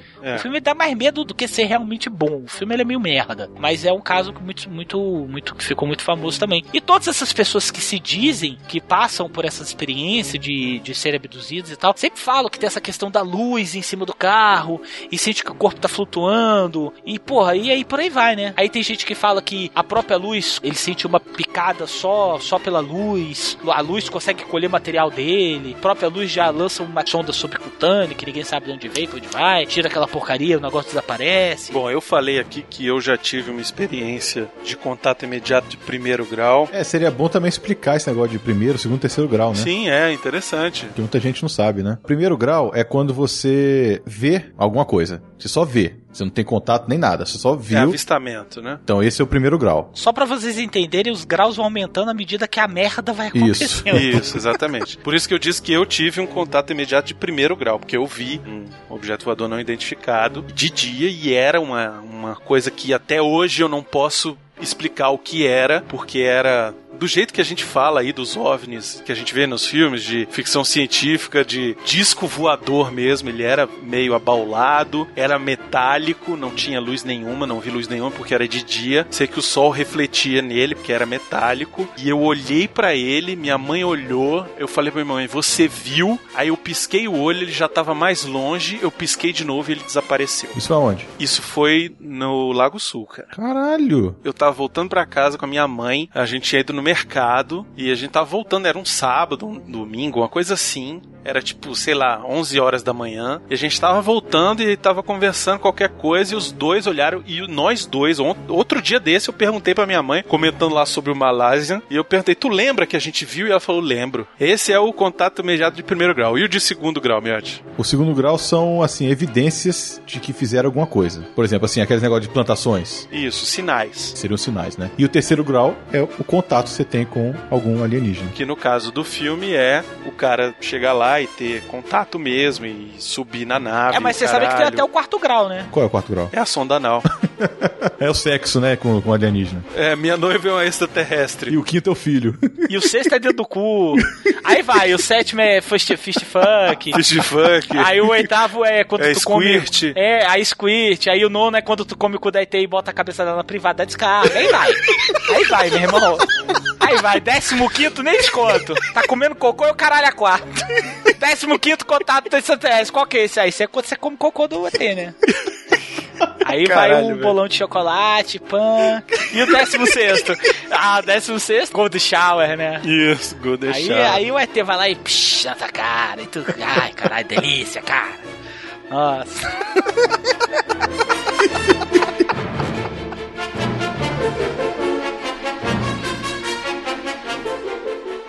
Quarto grau é um ser humano é abduzido por um OVNI ou seus ocupantes. É, então o filme, na verdade, é quarto grau, né? É quarto grau, então. É, Ele é terceiro e quarto, né? Aí tem o de quinto grau, que en- engloba comunicação, a comunicação entre o observador e a inteligência extra- extraterrestre. Tem o sexto grau, que foi proposto por Michael Nesbitt, que é quando existe um incidente com um OVNI, ele provoca diretamente ferimentos ou a morte. Quer dizer, aí já começa a esculhambação. Acho que cada um aí já quer botar teu nome na história, aí já fica a zona, porque o sexto é igual ao terceiro. É melhor até o quarto e pronto, É né? porque eu acho que a escala só existia, quando o filme foi feito, ela só ia até o 3. Só ia até o 3, exatamente. Aí, aí, aí, ó. O sétimo é quando rola o fist funk. Aqui, Ah, ó. é? É, tá aqui, ó. Propõe o sétimo grau como sendo acasalamento entre um ser humano Aí. e um ser extraterrestre. Aí. Mas o filme, se for ver pelo ponto de vista dele, é só até o terceiro grau mesmo, porque ele não foi abduzido. Ele foi porque ele quis. Isso, é verdade. Mas rola a abdução no filme, que é uma das cenas mais fantásticas dessa porra desse filme. Caralho, essa cena é do caralho, velho. Puta que pariu, Puta que, que cena pariu. foda, velho. Esse garotinho, gente, é um do- dos casos mais escabrosos de filme de Hollywood. O nome dele é conhecido como One Take Carry. O Undertaker, porque ele fazia tudo em uma só tomada, cara. Era só falar assim, gravando, e ele fazia a melhor performance dele, velho. O garoto é impressionante. Porque ele é natural, cara. Ele não tá atuando. Ele é um garoto, uma criança. Inclusive, tem uma cena interessante. Primeira cena onde ele aparece, tem o primeiro contato com os alienígenas, que a gente não vê os alienígenas, né? A cena começa, ele acorda no meio da noite, os brinquedos dele começam a andar sozinho e tal, e ele fica meio encantado com aquilo, vai lá procurando a mãe lá embaixo. Quando chega lá embaixo, ele encontra os dois alienígenas e sorri. Como é que eles fizeram essa cena? O menino chegou, e na hora que ele chegou, o Spielberg tinha mandado um dos caras da produção se vestir de gorila e outro se vestir de palhaço e ficar atrás de uma caixa. Na hora que o gorila aparece, o menino olha meio surpreso. E você vê, ele tem uma reação surpresa. Aí daqui a pouco ele olha pro lado. É na hora que o palhaço saiu de dentro da caixa. E ele olha também meio surpreso também pro palhaço. E aí o Spielberg falou pro cara do gorila: tira a máscara. E aí quando ele tira a máscara, era um dos caras da produção e o menino reconhece o cara e ele sorri. Olha a sacada do Spielberg, velho, Pra tirar a performance do moleque. E depois o garoto vira e fala assim: Toys! Essa cena do Toys é quando eles estão lá no penhasco, lá perto do lugar onde tá tendo os avistamentos, que tem uma galera se reunindo pra ver os disco voadores. E aí tá lá a mãe com o menino, o Neri tá lá também, esperando os caras aparecer, e daqui a pouco aparecem os discos, e eles são bem coloridos e tal, e o menino fala, Toys! Como é que o Spielberg conseguiu essa reação? Ele tirou um carrinho. Ele tava com um carrinho embrulhado na mão e ele filmou, ele deu um close no garoto e ele começou a desembrulhar devagarinho. E ele tanto relata que ele fala assim, cara, foi uma tortura que eu fiz com o garoto. Porque ele ia desembrulhando devagarinho, assim, ele ia tirando a fita, aí ele ia abrindo e o garoto ia olhando com aquela cara, nossa, tipo, caralho, que foda. E aí, quando ele mostra o carrinho, o garoto foi e deu, fechou com chave de ouro a cena, que ele vira e fala, Toys! Isso, e não era pra ele falar nada. Uma criança, se vê um disco voador iluminado, besuntado de luz e aquela coisa toda, o que, que ele vai dizer? Brinquedo! Ah lá, parece um brinquedo voando, ó. É isso que eu acho tão foda desse filme, velho. Ele combinou perfeitamente a pureza e a inocência da criança com a experiência de ver um extraterrestre. A criança vai ver o extraterrestre e vai falar o quê? Cara, é um brinquedo. Na e outra cena do garoto também, na hora que ele vai se, que ele se despede do. Ah, que ele abraça a mãe é e fala goodbye. Porra, aquilo ali é de chorar. E ele tá chorando, o garoto tá chorando naquela hora. Bom, essa cena também teve o truque. E O Spielberg virou pra ele e falou assim: Ó, eu quero que você imagine uma coisa. Eu quero que você imagine que todos os seus amiguinhos estão indo embora e você nunca mais vai ver eles. Mamãe, papai, todas as pessoas que você gosta estão indo embora e você nunca mais vai ver eles. Aí quando ele acaba de falar isso, o garoto começa a encher o olho de lágrima e fala goodbye. E aí você tortura uma criança, mas faz um filme foda pra caralho. O mesmo documentário que eu assisti, ele dá entrevista, todo mundo se amarra quando fala que ele é o garotinho do filme, e muitas pessoas perguntam pra ele, porra, como é que era lá dentro da nave? Aí ele fala assim, porra, era ridículo, era tipo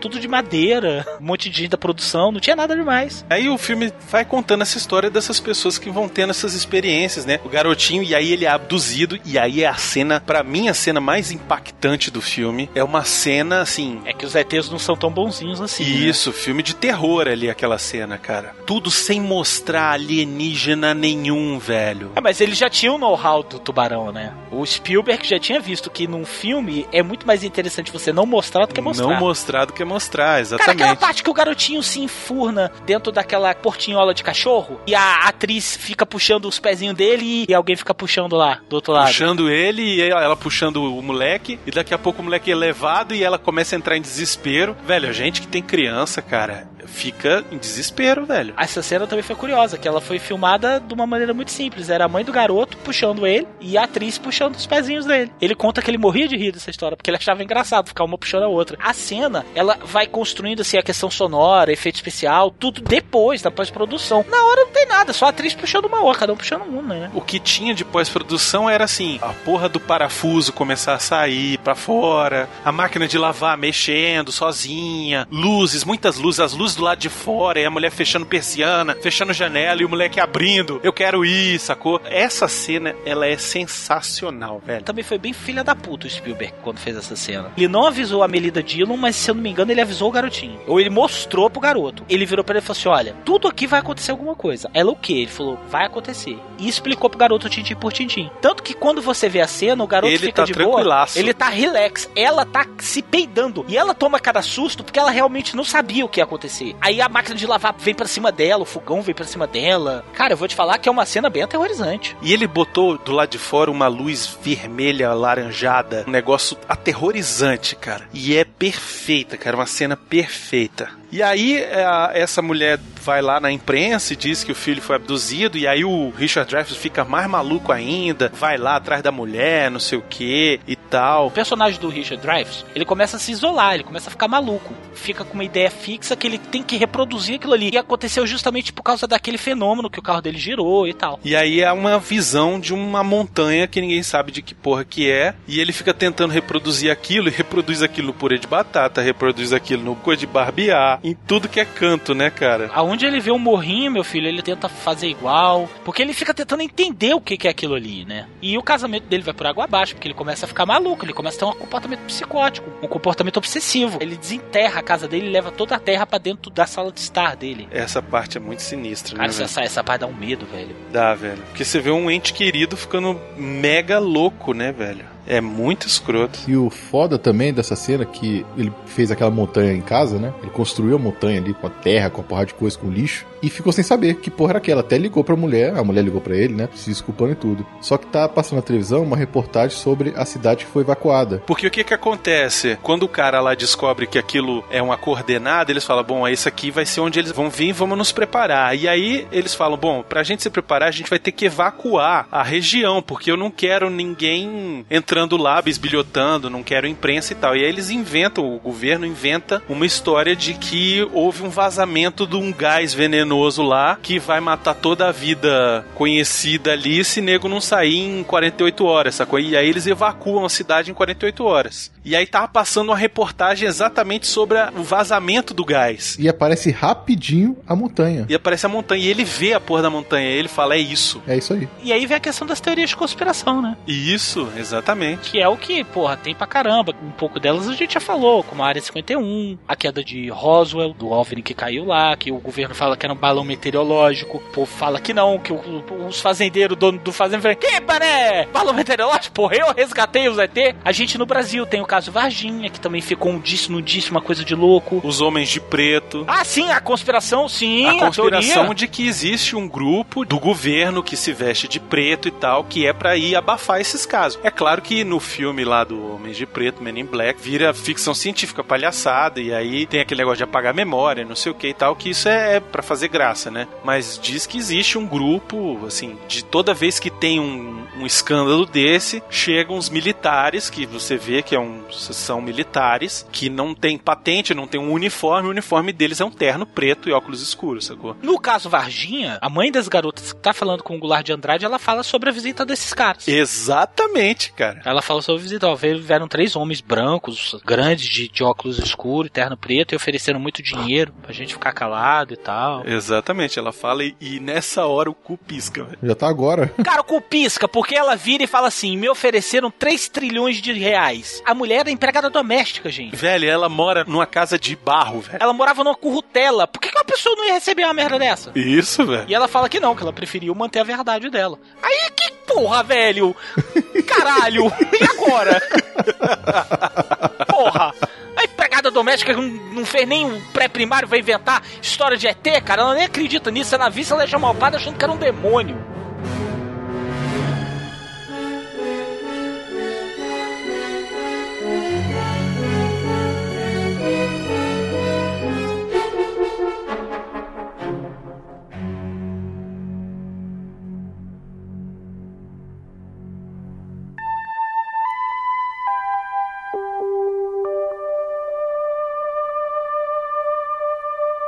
Que que acontece? Eles vão correndo atrás do tal do, do monte lá, passam pelo bloqueio do exército, são pegos pelos militares e são interrogados e o cara fala, não, ó, eu fui intuído a vir aqui, não sei o que, o próprio Truffaut vai lá conversar com o cara e pergunta os sintomas que ele tá tendo, e aí o cara fala assim, quem são vocês?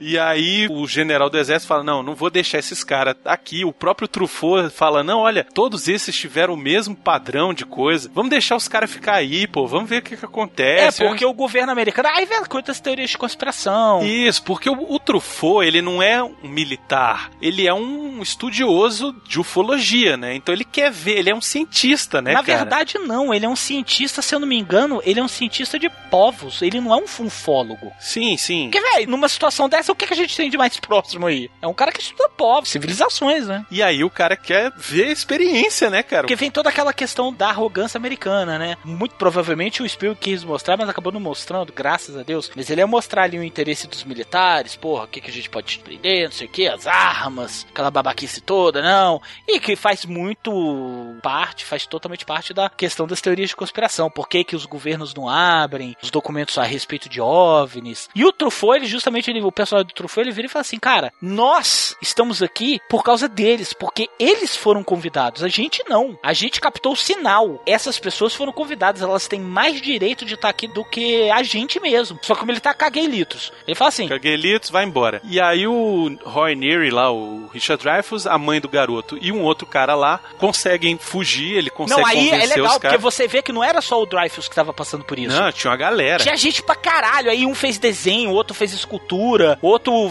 sei lá, fez filme, e cada um tentava entender aquela ideia que ficava na cabeça, né? E aí eles fogem, né, do helicóptero. Quando o nego tá olhando pro lado, ele fala, olha lá! Aí eles vão pro outro lado, né? É muito, essa cena é muito assim. E aí eles fogem, se embrenham na mata pra subir lá no morro, e o cara manda subir o, o helicóptero com o gás de efeito moral lá, o gás do sono, né? Acaba afetando só o outro cara, né, o figurante, e ele e a mulher conseguem passar pro lado de lá e quando chegam tem a cena lá onde eles prepararam tudo pra receber as naves, né, cara? E aí toda essa cena da chegada das naves e tudo, é o que uns 40 minutos de filme? Acho que foi uns 40 minutos, viu? É muito foda. E é sensacional porque você fica em cima da porra da cadeira, na beira da cadeira o tempo todo, velho. Parece que você tá lá, cara. Parece que você está lá. É impressionante, velho. E tem a cena que eles ficam fazendo o contato, a conversa de música que puta que me pariu é sensacional. John Williams de novo esculachando na trilha sonora com cinco acordes, velho. Eu não sei se vocês dois sabem, e se vocês não souberem, eu vou ficar muito feliz porque o cu de vocês vai cair agora. Aquela montanha existe. Existe, Existe? existe. Não, isso eu sei. Ah, que pena.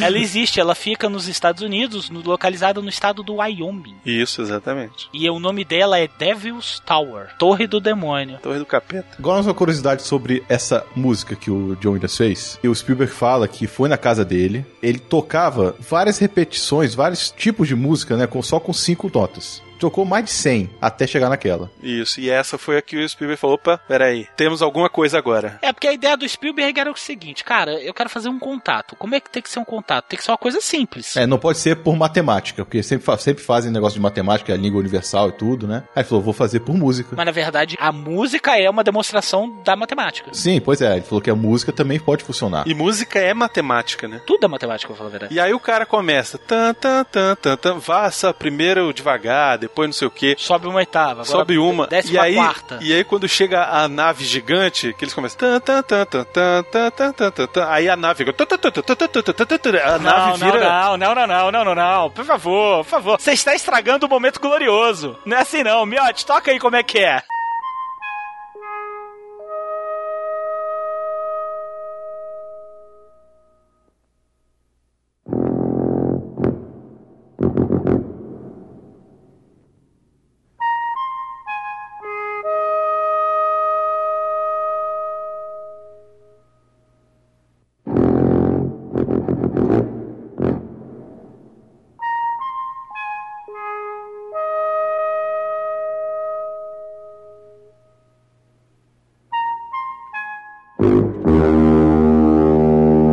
Isso, mas aí a nave grande, depois de fazer o pão, pão, ela começa. Tu, tu, tu, tu, tu, tu, tu, tu, tu, tu, tu, tu, tu, tu, tu, e aí ela começa a mexer nas coisas, e aí vira Não, não, não. Ela, não é que ela mexe, não. Eles viram e falam assim, cara, já gravei. Bota no automático. Isso, deixou automático. Aí Ah, é eles mesmo que reproduziam, entendeu? Isso, é verdade. Agora, sabe lá Deus o que, que eles estavam conversando naquele monte de número, e som, aquela loucura toda ali, Ah, né? é, pois é. Inclusive tem um que fala, o que, que a gente tá falando um com o outro? É, cara, velho, não sei. Tipo assim, ah, essa com essa combinação é essa. E, meu irmão, eram os gênios da NASA, velho. Os caras entendiam o que, que os ETs estavam falando. Eles só não sabiam o que eles queriam dizer. Inclusive, duas curiosidades aqui. A primeira delas é que no meio das musicalidades ali da nave, ela faz a, a música do tubarão. Tem uma hora que ela faz tan tan Isso, é. tan é isso mesmo. é. Tan, só isso. E mais pro final, na hora ali de ir embora e tal, não sei o que, toca incidentalmente na trilha sonora o tema do Pinóquio,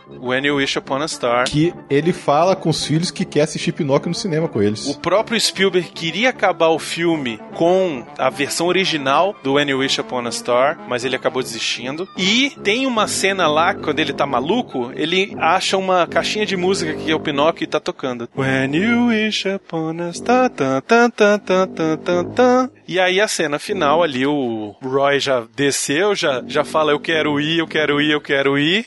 Não, cara, é- é- sabe o que que eu acho tão foda nessa cena? Que é como vocês falaram, tipo, quase metade do filme é só essa cena. E você não quer acabar de ver, porque é tão bem feito, é tão bem construído, que assim, em condições ideais de pressão, né, de Temperatura e pressão. temperatura e pressão, aquilo seria o relato fiel de como seria o primeiro contato da humanidade com uma raça alienígena. É, ou é desse jeito ou vai ser Independence Day, um dos dois. É, ou vai ser bicho caindo e dá tiro, e aí fudeu, meu irmão. É perna pra quem te quer e vai morrer todo mundo. É, mas eu prefiro que seja no contatos imediatos. Tem dois jeitos de ser, gente. O primeiro é contatos imediatos, o segundo é o Independence Day Welcome to Earth. É legal porque tá todo mundo ali apreensivo, porque não sabe o que caralhas vai acontecer. E eu achei muito legal também do Spielberg não ter colocado aquela babaquice de botar tanque apontando pra cima, botar aquelas armas, porque, meu irmão, os caras mandaram um convite, eles podiam ter invadido essa merda. Tecnologia pra invadir eles têm. Pra que, que vai botar arma ali, velho? Pra botar tanque de guerra apontando pra arma? Vem os scouts, que na verdade é isso, as navezinhas pequenas são os scouts, batedores, eles vêm, ah, tá de boa, volta. E aí, os caras que estão lá embaixo aplaudem, caralho, velho, que foda, meu irmão, puta que pariu. Velho, entramos pra história, meu irmão. Velho, aí vem a nave, bicho. Que é a Estrela da Morte chegando, né, velho? Metade, a metade da Estrela da Morte.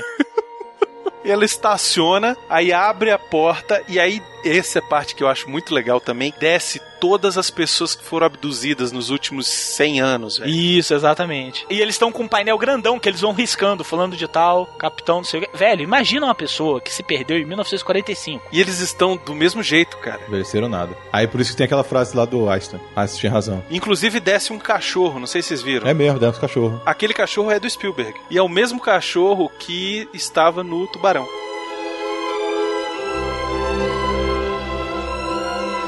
E aí, depois que sai a galera, aí começam os problemas, na minha opinião. Que na verdade não são problemas, mas são as limitações técnicas. O Spielberg conta que ele fez várias tentativas. Ele tentou, inclusive, botar um gorila descendo de patins aquela rampa. Mas ele falou que a coisa deu absurdamente tão errada que o gorila ficou. ficou o gorila não, o macaco chimpanzé. Ele ficou tão assustado. Velho, aonde que ele achou que aquilo ia dar certo, velho? Botaram um capacete com a figura da máscara do ET e falou: desce, empurra, velho. O bicho veio, bateu, gritou. Porra, 77 lá existia direitos dos animais? Tomar no cu, meu irmão. O nego matava bicho, não vai deixar o chimpanzé fazer pa- pa- papagaiada? Deixa essa merda cair. Deu uma merda do caralho, o chimpanzé se estressou, mordeu gente da produção. Cara, foi um inferno na Terra. E ele tentou várias vezes, porque a ideia do Spielberg era o quê? A nave que desce, ela não era uma raça, ela fazia parte de uma federação. Por isso que a gente vê duas raças diferentes ali. Isso, tem um grandão lá, é, braçudo, Isso, horrível. horrível. Na verdade tem três, né? Não, são dois. É Tem ele, três, tem um mega gigantão dos são bração, mesmo. É o gigantão. primeiro que aparece. que é o primeiro que aparece só em silhueta lá atrás, lá na nave. Aí depois desce a turma dos Chipmunks, É, aí que seriam os Grey, que todo mundo fala, que são os pequenininhos cabeçudo. crianças vestidas. Eram né? menininhas bailarinas. Steven Spielberg quis usar meninas porque ele dizia que eram mais graciosas, tinha um movimento mais gracioso, uma movimentação mais graciosa. Inclusive ele tentou usar eles em ritmo acelerado, né? Todo mundo, ele quis usar mímicos fazendo um movimento devagar e aí ia parecer quando eles acelerassem o filme que os outros iam estar num movimento mega rápido, mas também não deu certo. E aí acabou usando só os meninos fantasiados mesmo com a contraluz absurda. Assim, a contraluz é exatamente para não aparecer nada, para não ficar É, porque a maquiagem é nítido. horrível, né? É, pra não ficar nítido que são pessoas vestidas, né? É, tanto que infelizmente tem uma cena cortada que é infelizmente, porque, cara, seria muito legal ver aquilo ali na montagem final do filme. São os ETzinhos tendo contato com todo mundo que tava lá. Então os ETs eles entravam na sala de comando, aí apertavam os botões,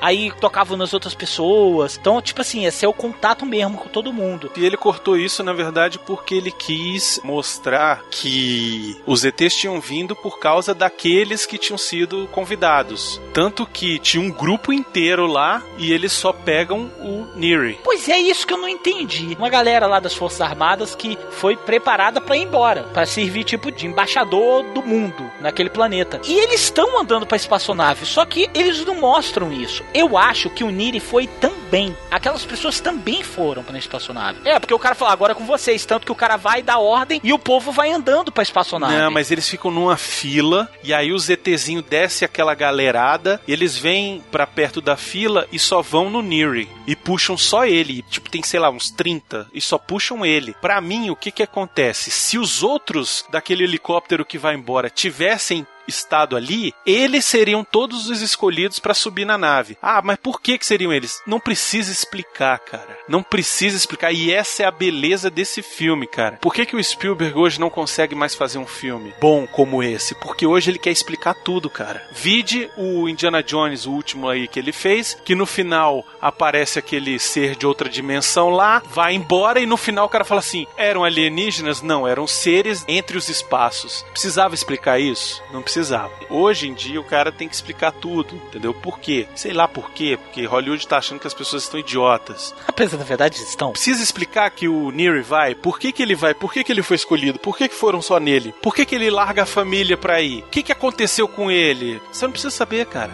O filme acaba, o cara foi embora e você termina o filme com um sorriso no rosto. Simples assim. Simples assim.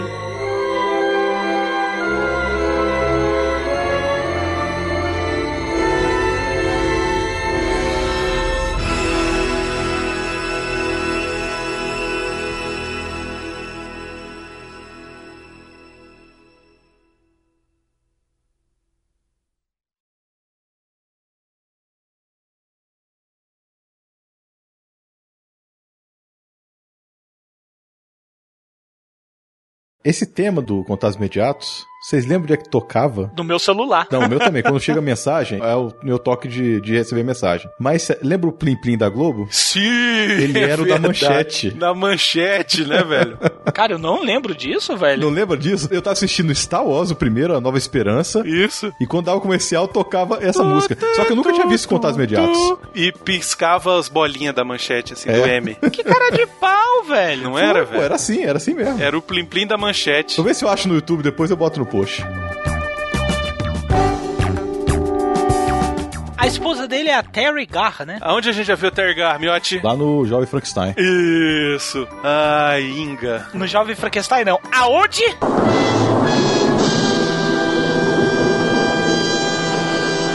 Como é que ele fala dos cavalos, hein? Frau Bühel!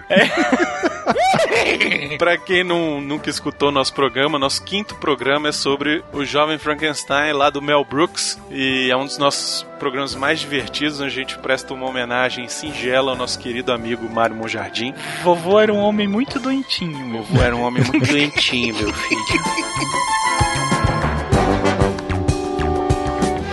Gente, eu já falei isso no outro programa e eu vou falar de novo. Assistam o especial do Comando da Madrugada, que é um programa antigo, que passava nos anos 80, do Goulart de Andrade, que era um ótimo repórter. Cara, ele faz um programa muito foda sobre o caso, tem completinho no YouTube, dá um cagaço do caralho. É absurdo. Ele entrevista as garotas. Foi logo depois do avistamento, porque foi aquela que zumba absurda, né? E aí foi logo depois do avistamento, ele vai e entrevista as garotas, entrevista a mãe das garotas. Chega o exército. Chega o exército, aí ele vai na tal da universidade pra onde foi levado o suposto co- os supostos corpos dos ETs, que inclusive, coincidentemente, era dirigido por ninguém menos que o Badam Palhares, que era aquele médico, o médico que fez merda pra caralho no caso do PC Siqueira, que morreu. PC, PC Siqueira Não, não, PC cara. Siqueira não, PC, PC Farias. Farias.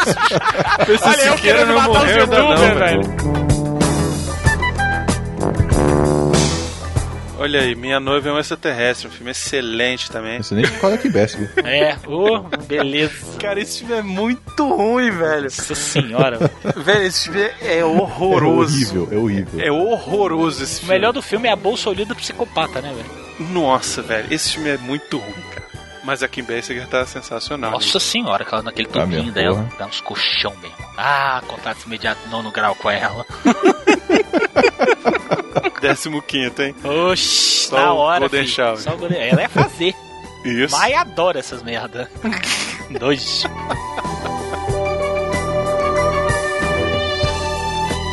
Agora eu vou te contar com toda sinceridade, colocar um cara vestido de gorila e outro de palhaço, a minha filha, ela tava sem dormir até hoje.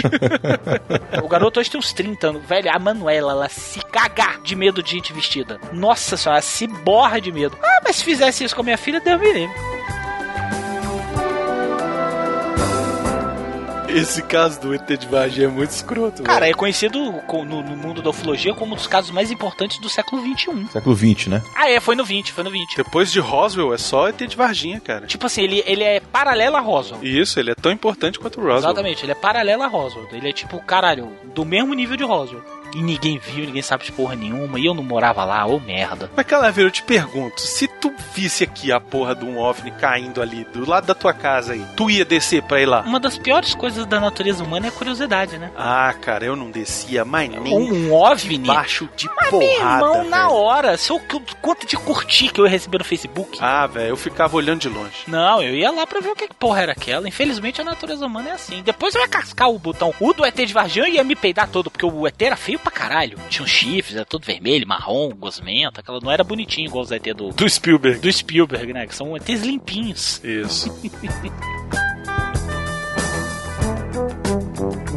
O Spielberg falou que se ele fosse fazer o Contatos Imediatos hoje, ele nunca teria colocado o Neri. O Niri abandonando a família. No final das contas, ele ia chegar lá e ia desistir. E a gente fala, cara, então era melhor fazer o cara sem ter uma família, né? Assim, a história, ela fica boa porque o cara vai embora, velho. Se o cara chega lá no final e fala, é, quero mais não.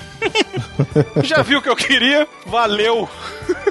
É, valeu o quê? Não, volto pra casa, não dá Tu carona. acha que trazer essa porra dessa nave é barato? Tu vai, agora tu vai, negão.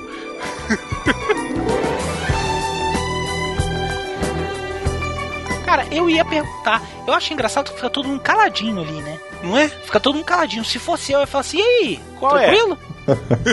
da onde veio pra. Ah, no cu que tu não fala inglês, velho. Na boa. Porra, se tu constrói uma porra desse tamanho, não vai falar minha língua? Em Hollywood todo mundo fala. No universo, todos falamos inglês. Mas o que eu acho legal é que tem o contato do ET, assim, é mal feito, tudo bem, hoje o boneco tá mega datado. Não, naquela época já tava horrível. É o Naquela época já tava bem baixo orçamento. Tem o contato lá de mímica, que eles fazem ah, lá o sinal do surdo e mudo pra fazer o tan tan tan tan tan com a mãozinha. E cara, houve a comunicação, velho. É aquele negócio do Torre de Babel, sabe? Ah, não se entende, não fala a mesma língua, mas mesmo assim tá se comunicando, cara. Não precisa explicar, velho. É a catarse coletiva ali, aquele negócio. Ninguém ia parar pra perguntar, ô gente, o que vocês estão fazendo aqui? De onde vocês vêm? Quem vocês são? Não, não precisa explicar, cara. Ainda bem que não explica. O filme é bom exatamente por isso, porque ele não explica nada. Ele não explica nada. Ele deixa você exatamente querendo ver de novo e de novo e de novo pra entender se tem alguma coisa, se não tem, ou simplesmente pra ver a beleza da história, cara. Da obsessão lá do cara e tal. E eu acho muito legal aquela cena que você falou, que o, o personagem do Truffaut faz um movimento com a mão e o ET responde. Naquele exato momento, a humanidade fez o seu primeiro contato com um ser de outro planeta. O ser humano acabou de dar um passo gigantesco na própria existência dele e na existência humana. Cara, por isso que esse filme é tão legal, velho. Esse filme tá de parabéns. Spielberg. Segundo filme dele. Ah, lá vem essa declaração. Não, valeu, cara. Não, pensei que você ia falar I fuck you, Não, give you my butt. esse é só com John John. Só John John. Só John John. Só John John.